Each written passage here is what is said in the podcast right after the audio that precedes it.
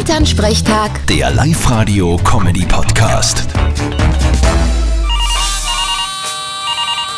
Hallo Mama. Grüß dich, Martin. Du, weißt du, was jetzt der neue Trend ist? Heiraten im Wald.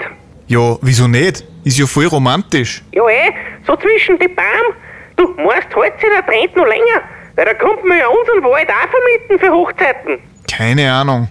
Aber probiert es halt einmal. Musst halt ein paar Specials auch anbieten.